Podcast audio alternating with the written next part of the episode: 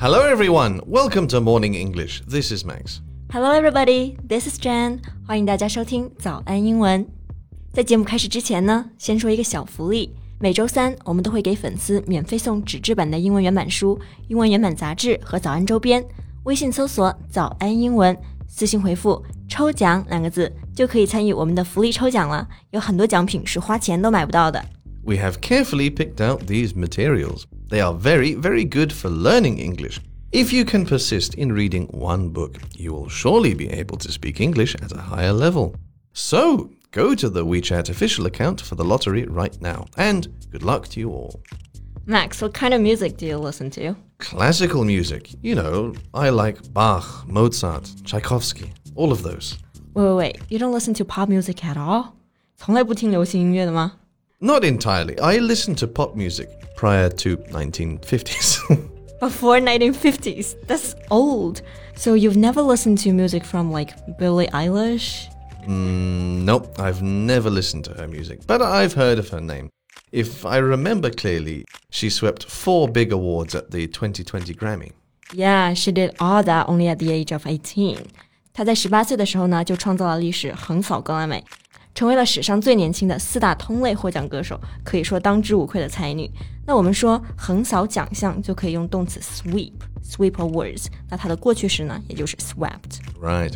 Billie Eilish did in fact become the second artist in Grammy history to sweep all four of the big four categories Best New Artist, Album of the Year, Song of the Year, and Record of the Year. Although I don't really listen to her music, no doubt she is one of the biggest pop icons and teen idols in recent years. 对，是新生代的人气偶像没有错了。那他的作品，比如说《Bad Guy》、《Ocean Eyes》、《Six Feet Under》，都是像我们这种年轻人比较耳熟能详的歌。Mm, are you calling me old? never mind, never mind. What I'm trying to say is that she's a hit maker.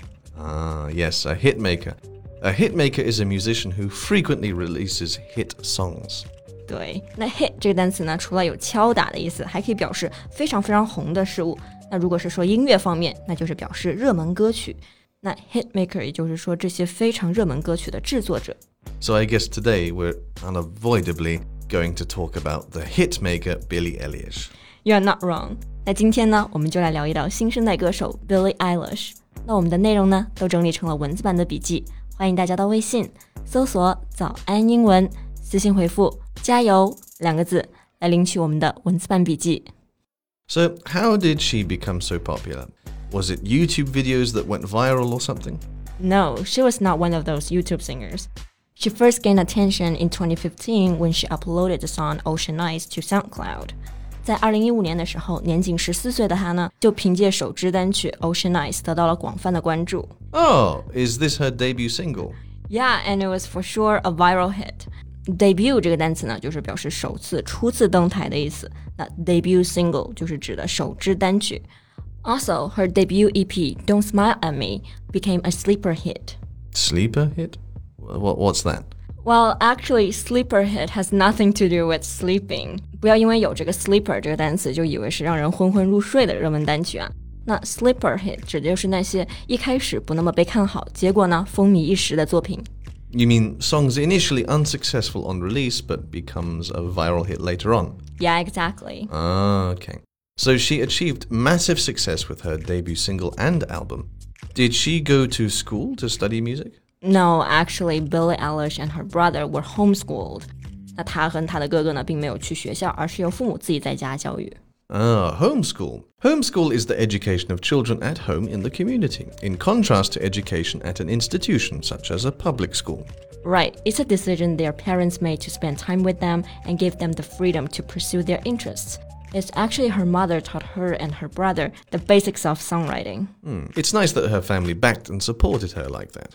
Yeah, but she was not a happy kid. Actually, she struggled with depression, body dysmorphia, Maybe that's why her music is darker and weirder than that most of teen pop stars.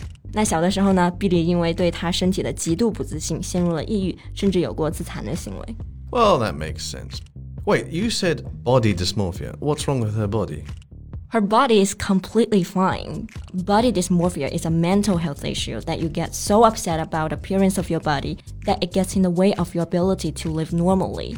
那刚刚说到的 body dysmorphia 其实是一种心理疾病，患者每一天呢都会困扰于长相的缺陷，或者是自己臆想出来的缺陷。那这种思维方式呢，就会给他们造成严重的情绪困扰，干扰他们正常的社会功能。Oh, okay, now I get it. In other words, body insecurities. I think many of us have what we think are flaws in our own appearances. But if you have body dysmorphia, your reaction to this flaw may become overwhelming.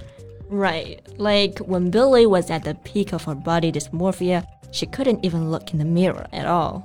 Maybe that's why she always dresses in baggy, oversized clothes to prevent people from judging her body. Right. 那刚刚说到的 baggy 这个单词呢，就是表示松垮的意思。oversized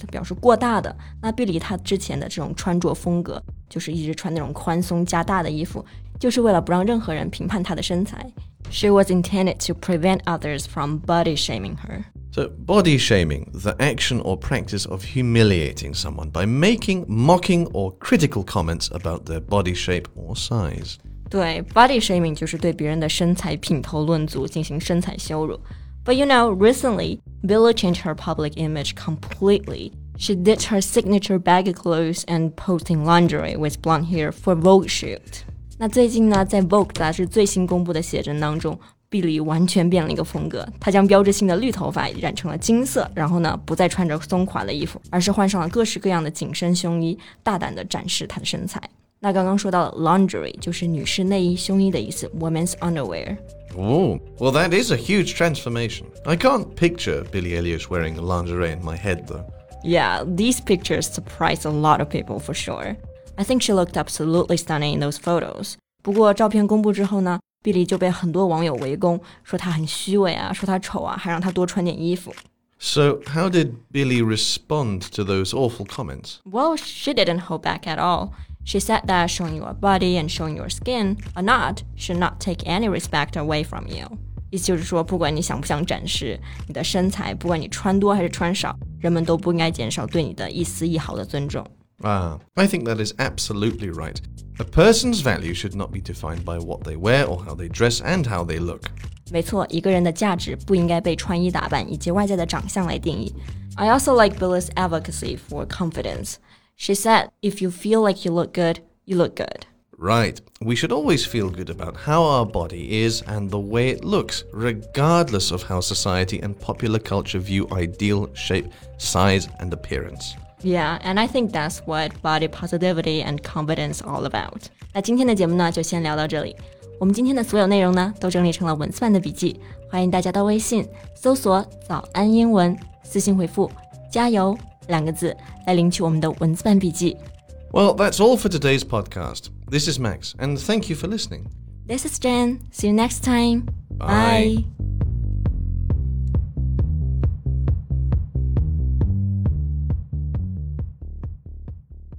This podcast is from Morning English. 学口语就来早安英文。